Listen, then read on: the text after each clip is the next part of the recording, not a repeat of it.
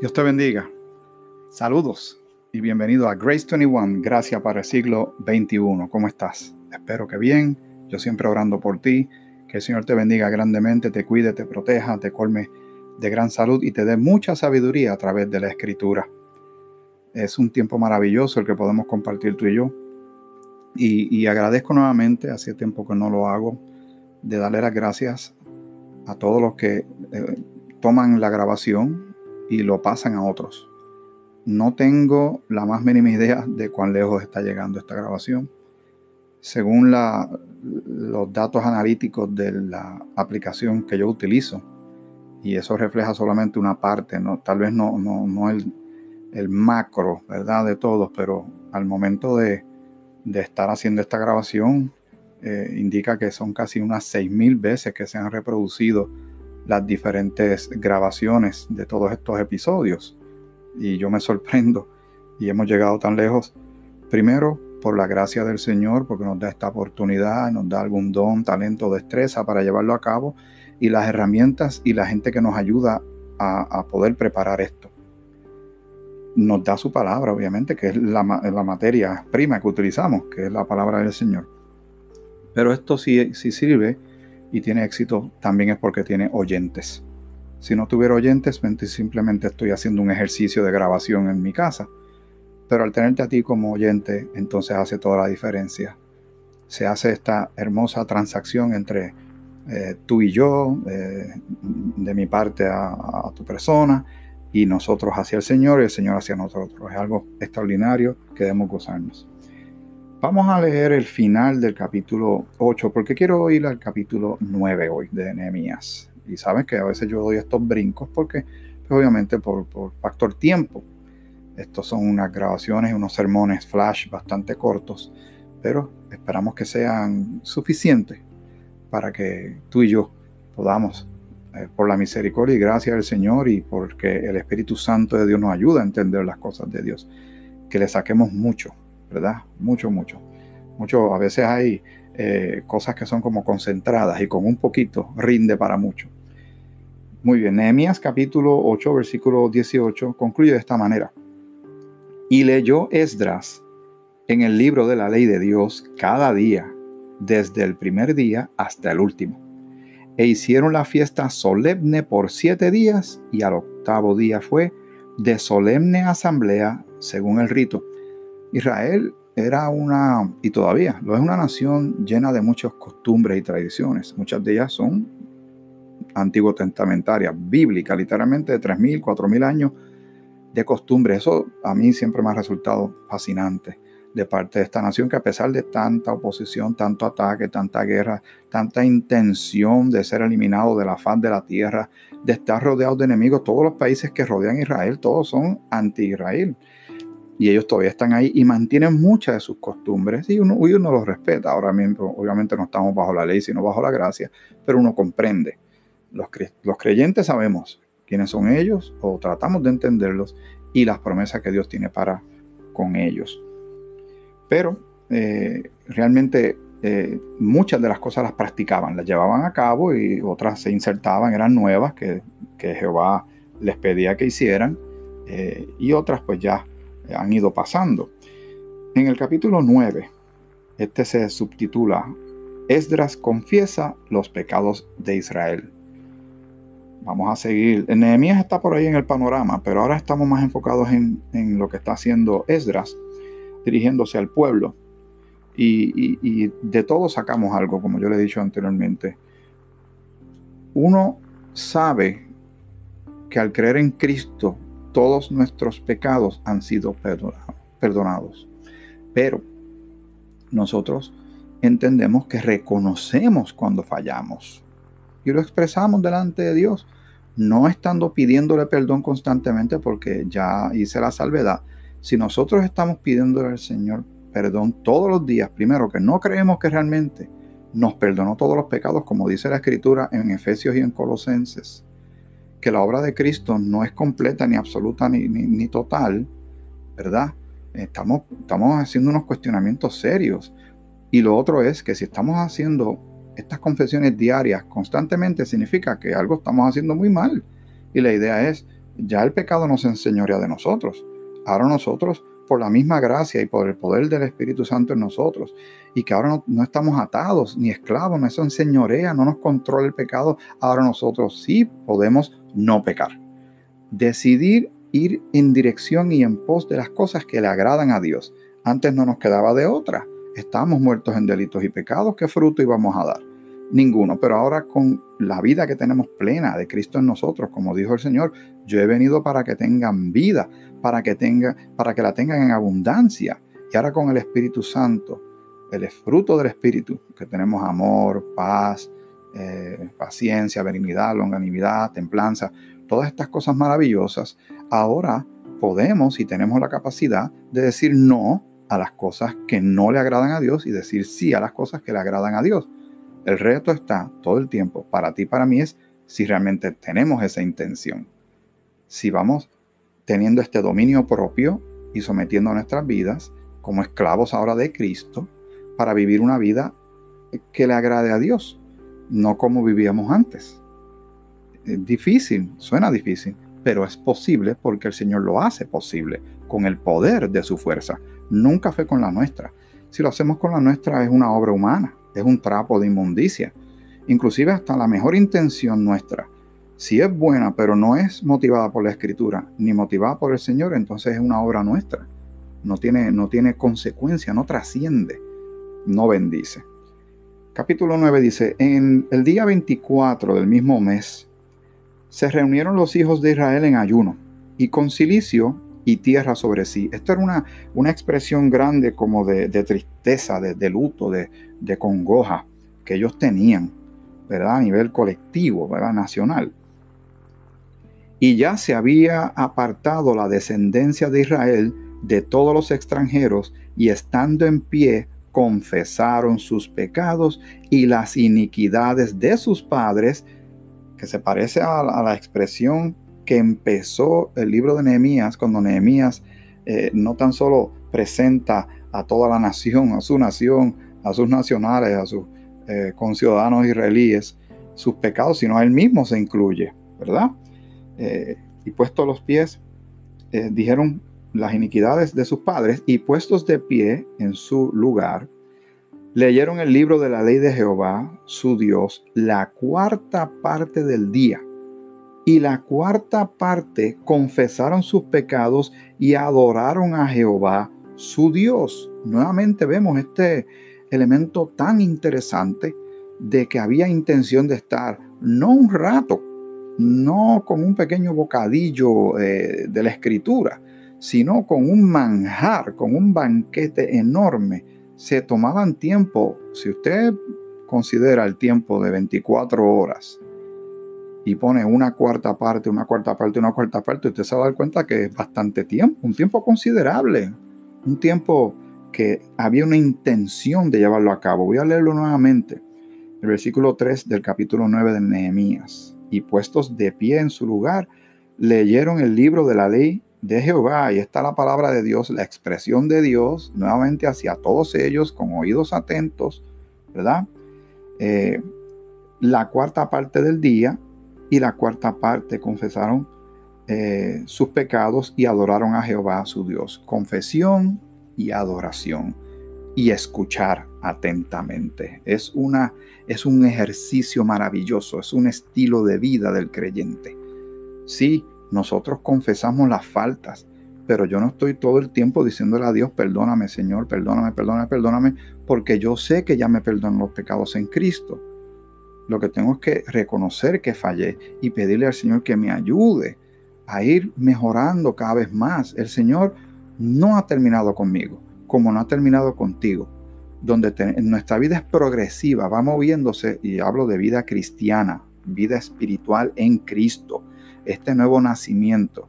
Esta vida es progresiva, va hacia adelante, no va hacia atrás. Hay el peligro de resbalar. Sí, como Pablo dice, mire que el que crea estar firme, no caiga. También hace la advertencia de los que les gusta juzgar, porque no se dan cuenta cuando nosotros hacemos ese, ese terrible, esa terrible acción de ponernos a juzgar a los demás, prácticamente queremos usurpar de las manos de Dios, que Él es el juez justo, y nosotros ponernos como jueces y juzgar a todo el mundo hasta que un día somos nosotros los que estamos en el suelo y nos gustaría que tuvieran misericordia para con nosotros. Por eso hay que tener mucho cuidado. Y si reconocemos cuando fallamos, pero nuestros pecados han sido perdonados en Cristo y vivimos de acuerdo a ese perdón, no para abusar de la gracia, no para hacer de esta gracia una, una burla, no para aprovecharnos de ella y pisotearla, sino para vivir ahora una novedad de vida, una vida nueva en Cristo, por Cristo y para Cristo. Alabado sea su nombre. Versículo 4. Luego se levantaron sobre la grada de los levitas Jesúa, Bani, Cadmiel, Sebanías, Buni, Serebías, Bani y Kenani, y clamaron en voz alta a Jehová su Dios. Y dijeron los levitas, y nuevamente repite estos nombres, levantaos, bendecid a Jehová vuestro Dios desde la eternidad hasta la eternidad, y bendigas el nombre tuyo, glorioso y alto sobre toda bendición y alabanza. Qué poderoso se escucha esto, ¿verdad que sí? Ellos están ahí a toda voz. Recuerden, no hay equipos de amplificación, no hay bocina, no hay tecnología, no hay electricidad, no hay este, cornetas así con toda la tecnología de hoy día, que eso tiene unos decibeles enormes que alcanza distancias increíbles. Estamos, pero como todo el mundo está atento y están uno considera, ¿verdad? Que están en silencio. Estas personas son las que están haciendo esta eh, expresión clara, dirigida, y aquí yo quisiera hacer una, un paréntesis muy respetuoso. A mí me gustan la alabanza y la adoración, no porque realmente eh, agrada, ayuda a nuestra vida. Pero recuerden, las canciones están escritas para qué? Para exaltar el nombre del Señor, para alabar su nombre. Él debe ser el que uno debe estar seguro si le agrada o no. Nunca es entretenimiento, nunca es entretenimiento, aunque creo que parece que, que se están cruzando ciertas rayas. Y lo otro es que es un ejercicio que nosotros tratamos de llevar a cabo de la mejor manera posible, de, de cuando se escogen las alabanzas en la iglesia, es, estar pendiente de que sean consistentemente y claramente bíblicos sostenibles bíblicamente, cristocéntricamente. Me explico, le voy a dar un ejemplo. La, el tema cuán grande es Él es uno de los favoritos de mucha gente, el favorito de mi papá es uno de mis favoritos, el favorito de mucha gente de la iglesia. Cuando usted va leyendo estrofa por estrofa, lo que hace muy particular esta canción que data de muchos años atrás y se interpreta en algún lugar todos los días alguien entona ese cántico está dirigido completamente y enfocado en la persona de Dios. Hay muchos cánticos modernos, recientes y actuales, de que dicen, es que yo, yo, Señor, mí, y usan mucho esas palabras de yo, mí, porque yo, porque cuando yo, porque cuando estaba, y todo, estás como centrado sin darse cuenta. El escritor, eh, y hay canciones que son como un testimonio, pero todas las canciones no son de testimonio y hay que tener mucho cuidado. Si todos los muchos cánticos, cuando usted haga este ejercicio, y perdóneme que le, que le, ponga esta carga, pero es mi responsabilidad como, como pastor también. Cuando esté escuchando canciones, temas eh, de alabanza y adoración, esté muy pendiente a la letra. Primero averigüe si es que a usted le gusta y pregúntese si a Dios le gusta. Y lo otro es si está enfocado en el exalta el nombre de Cristo exalta el nombre de Dios, si es bíblicamente probado, que se puede probar bíblicamente que está correcto, o si está muy enfocado en quien lo interpreta. ¿Está bien? Es una asignación que le dejo. No es muy simpática, pero usted se va a dar cuenta lo que ha venido sucediendo lamentablemente en las pasadas décadas. Hay que tener mucho cuidado que no se convierta la, música y la alabanza en una industria no, es, no debería ser una industria de entretenimiento. Lamento muchísimo que muchas actividades que se llenan, los boletos cuestan muy, muy caro. Y si realmente nosotros queremos alcanzar a la gente, creo que, que, de alguna manera Dios puede proveer auspiciadores para que el lugar se llene de gente en conversa. Y porque el Señor también utiliza la música, la, adoración y la alabanza para alcanzar y traer un mensaje, ¿verdad? Yo no te digo que todo es malo, es que todo tiene que ser eh, filtrado, como dice eh, Pablo en Primera de Tesalonicenses capítulo 5, examinarlo todo, retener lo bueno. Y eso también tiene que ver cuando uno está predicando la palabra y también cuando se está entonando cánticos. Muy bien, muy bien, pero el Señor se, se, goza en la alabanza, ciertamente, la que está hecha como, como manda, ¿verdad? yo no soy músico ni soy compositor, simplemente observo de lejos y noto algunas cosas. Y a veces como que me preocupan un poco, pero están hechas para el Señor, no están hechas para mí, obviamente.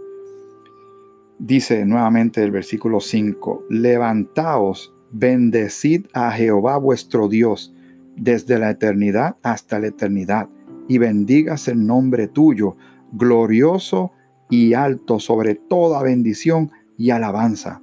Ahora continúa, ahí no queda, agárrese, que esto es algo maravilloso y extraordinario.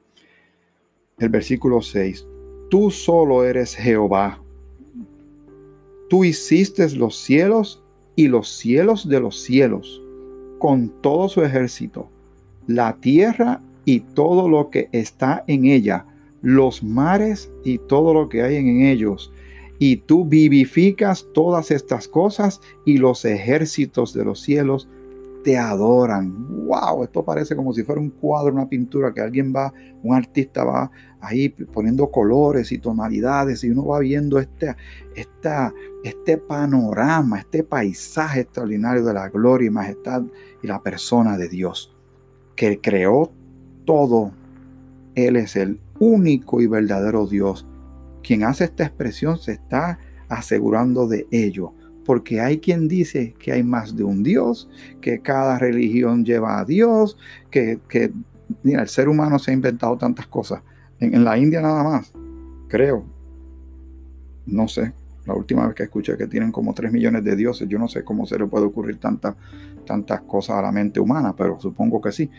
Y uno dice, la escritura dice que hay un solo Dios, el Dios de la palabra, el Dios eterno, el que te hizo a ti y a mí, porque Él nos hizo a nosotros y no nosotros a nosotros mismos. Ese es nuestro Señor. Alabado sea el nombre de nuestro Señor. Glorias sean dadas a Él.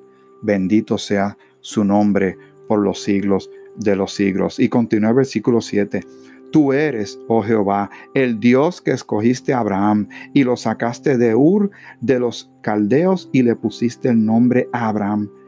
Y hallaste fiel su corazón delante de ti e hiciste pacto con él para darle la tierra del cananeo, del eteo, del amorreo, del fereceo, del jebuseo y del jerjeseo y para darla su descendencia, y cumpliste tu palabra porque eres justo, y miraste la aflicción de nuestros padres en Egipto, y oíste el clamor de ellos en el mar rojo, e hiciste señales y maravillas contra Faraón, contra todos sus siervos y contra todo el pueblo de su tierra, porque sabías que habían procedido con soberbia contra ellos, y te hiciste nombre grande como en este día wow, extraordinario, maravilloso es esta porción. Y lo que está haciendo, nota lo que está haciendo, están recordando, están recordando que Él es el Dios que ha hecho todo eso por ellos y seguirá un poquito más, o lo, voy a dejar aquí en este punto, en este día, pero notan, están recordando y nosotros tenemos que recordar la escritura. ¿Por qué tenemos que memorizar versículos? Nos va a ayudar nos ayuda, el Señor nos habla a través de su palabra, nos fortalece en un momento de tristeza. Podemos llevar esta palabra a otros que la necesitan. Cuando estamos en una situación precaria, difícil, complicada, como la que estamos viviendo en este momento, podemos recordar victorias pasadas, lo que el Señor ha hecho en el pasado y entender que Dios, y ahora sí voy a recordar un cántico, Dios lo hará otra vez, porque así es nuestro Señor y Dios. Su fuerza no ha menguado él es alfa y omega, principio y fin, creador todopoderoso, eterno, Dios de gracia, Dios de misericordia, que nos asombra, Dios de maravillas, Dios de lo imposible. Y todo eso y mucho más es Él. Dios es indescriptible. A pesar de que uno dice tantas cosas de Él, sigue siendo indescriptible porque así de extraordinario, de vasto es Dios. ¿Quién lo puede entender? Es tan ancho, es tan alto, es tan profundo. Y ese Señor y Dios, santo y perfecto, te ama a ti y me ama a mí. Y te conoce por nombre y sabe tus inquietudes, tus temores. Conoce tu pasado, tu presente y tu futuro, igual que el mío. ¿Cómo no habríamos de adorarle? ¿Cómo no habríamos de reconocer y exaltar su nombre? ¿Cómo no habríamos de gozarnos de estas cosas? Gracias sean dadas a Él. Bendito sea el nombre de nuestro Señor y bendito el nombre de nuestro Señor Jesucristo, quien entregó su vida en la cruz del Calvario, siendo, recibiendo todo ese oprobio, todo ese insulto, toda, eh, lo molieron a golpes, lo crucificaron y todo por amor a ti y a mí. Fue puesto en la tumba y resucitó al tercer día, como dice la Escritura. Alabado sea el nombre de nuestro Señor hoy, mañana y por los siglos. Amén.